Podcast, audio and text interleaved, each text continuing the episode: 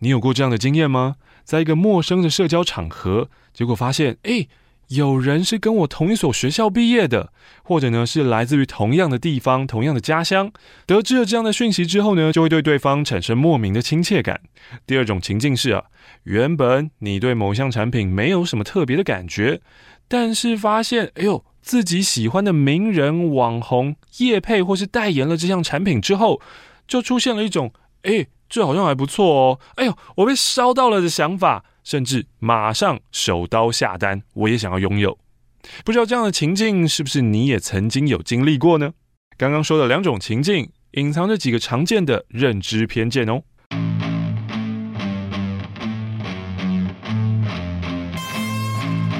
欢迎来到生意上门，我是欧马克。刚刚说到这两种情境啊，第一种非常常见的认知偏见叫做内群体偏好。也就是人们会倾向拥护与相信与自己同一个群体的人，非我族类，其心必异呀。像是与我们来自同样的家乡、同一所大学毕业，或是有共同的兴趣爱好的对象，都可能在无意之间被我们归类为内群体。哎呀，这些人跟我是同一群人啦，让我们感觉自己跟对方是站在同一阵线，进而对对方呢有一股说不出的亲切感。除此之外啊，我们在处理资讯跟理解事情的时候，非常容易受到内群体偏好的影响。举一个很经典的例子啊，如果你今天身体不舒服，你要看医生，这个时候呢，你觉得是医生说的话比较可信，还是隔壁邻居说的话比较可信呢？当然是医生啊！你在说什么啊？然而，在社会上，却有很多人宁愿相信邻居、亲戚、朋友，或是自己的 LINE 群组传出来口耳相传的偏方，也不愿意去看医生跟吃药，因为对他们来说，他们会觉得，哎呦，亲朋好友怎么可能会骗人呢？这个从手机 LINE 就是我很亲近的人传出来的消息，怎么会是假的呢？而且啊，我认识的人，他们亲身体验过，他们说有效，那就一定是有效啊。哎，那是他们的亲身体验呢。医生只是看病，医生又不一定有得过这些病。那么这些想法超越了他们信任医生的专业能力，所以这时候内群体偏好就影响了他们的思考逻辑和做出的选择。健身房跟保险业务员最常用的一招，也就是利用内群体偏好来拉近你我的关系。他在看到你的住址以后，就会说：“哎。”我以前也住那里耶，或是我的谁谁谁也住那边呢，我跟那里很熟啦。转角那边有一间什么什么小吃，对不对？在拉近关系之后，哦，我们就是同一群体的人啦。我说的话对你来说也就更有分量啦，你也就更可能购买我推销的产品了，对吧？交友软体上面的诈骗其实常用的也是同一套啊。诶，你有什么兴趣啊？啊，看漫画，我也是诶。那你最近都在看什么呢？你喜欢看那个啊？哇，我也是诶，我真的好难得在网络上找到可以聊这么来的人哦。屁啦，网络上要聊漫画人一大堆好吗？或是再问你有什么兴趣啊？啊，听独立乐团啊？啊，那你最近又听什么团呢？天哪，好有 sense 哦！我也是诶。哦，这种跟品味搭上关系的，那就会把你推向内群体当中的内群体啦。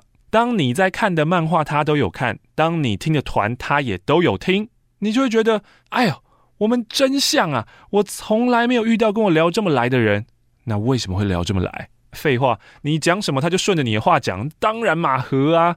可是如果你相信了他这一套话术，你就变成他的囊中物了，因为你已经在不知不觉中把他归类成难得一见的。懂你的人，也就是说，你把他推到你的内群体当中的内群体了。那说到了交友诈骗，就来讲讲更明显的月晕效应吧。月晕效应啊，就跟晕船一样，一旦你晕下去，不管对方说什么，诶，你都好。当我们看见月亮的时候，除了月亮本身是明亮的之外，月亮它周围的那一圈光晕，同样也散发着光亮。而我们在看人的时候也一样啊。如果我们对某一个人已经是带有好感的，那我们也会爱屋及乌的去喜欢对方喜欢的东西，认为关于对方的一切都是很美好的，并且选择性忽略掉对方不好的地方。这正是月晕效应的盲点所在。一旦呢，你对一个人晕船，那么你在不自觉间就会对他产生像月晕效应一样的滤镜。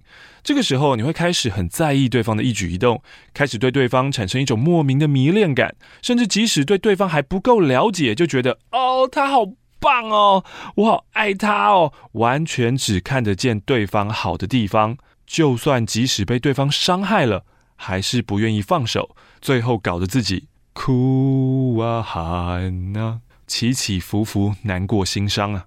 对喜欢的人有月晕效应，那对讨厌的人有什么效应呢？喜欢的人说什么做什么，我都买单；但讨厌的人说什么做什么，我都讨厌。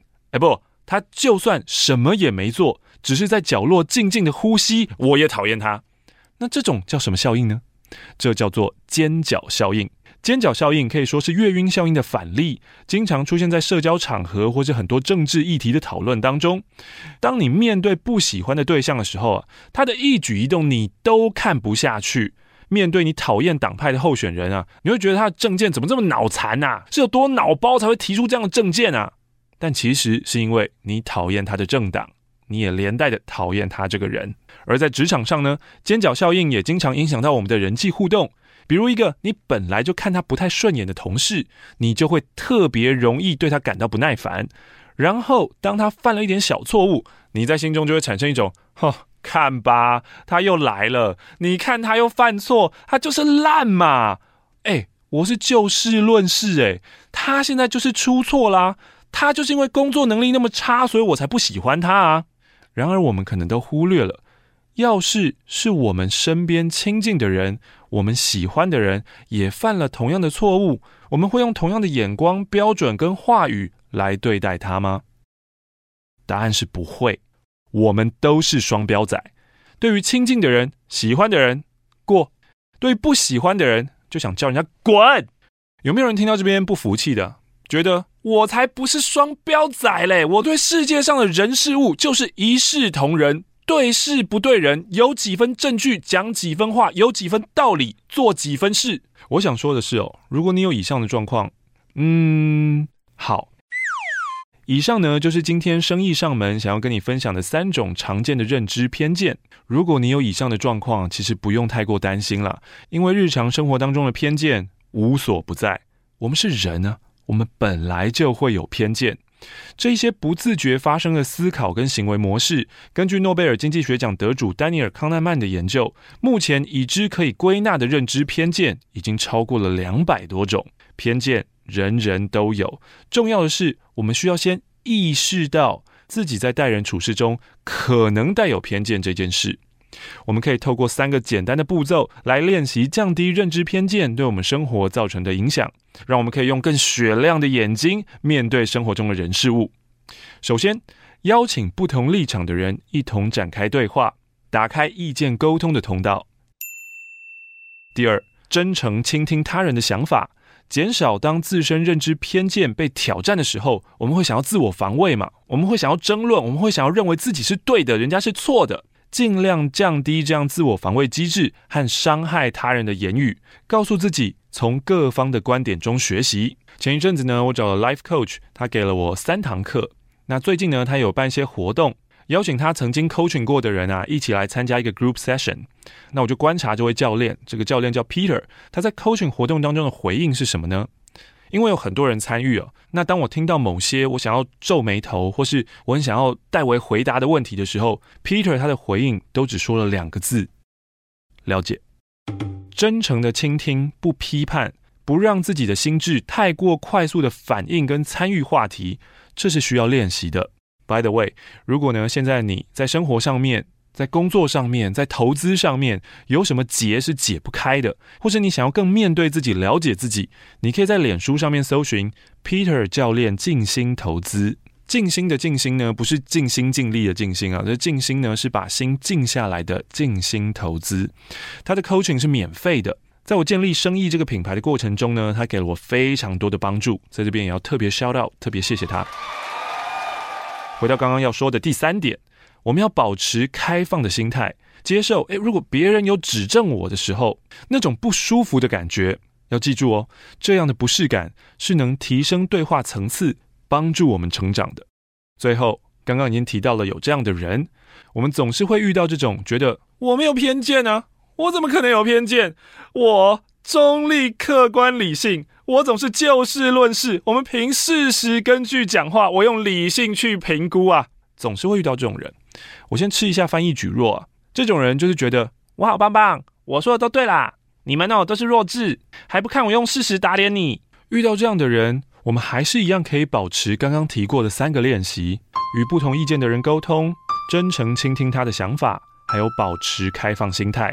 他觉得他都对，他都没错，他没有任何偏见跟 bias，他无法沟通，那是他家的事。我们要做的是避免自己成为那个样子的人。我们只能把自己顾好。而当你发现对方没有沟通的可能的时候，避开就是。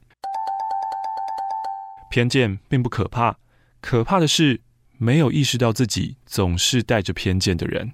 谢谢你收听今天的生意上门，祝你今天过着的是有意识的一天。欢迎你追踪生意的 Instagram、Facebook，还有来我们最新上线的网站看看。那我们下次见喽，拜拜。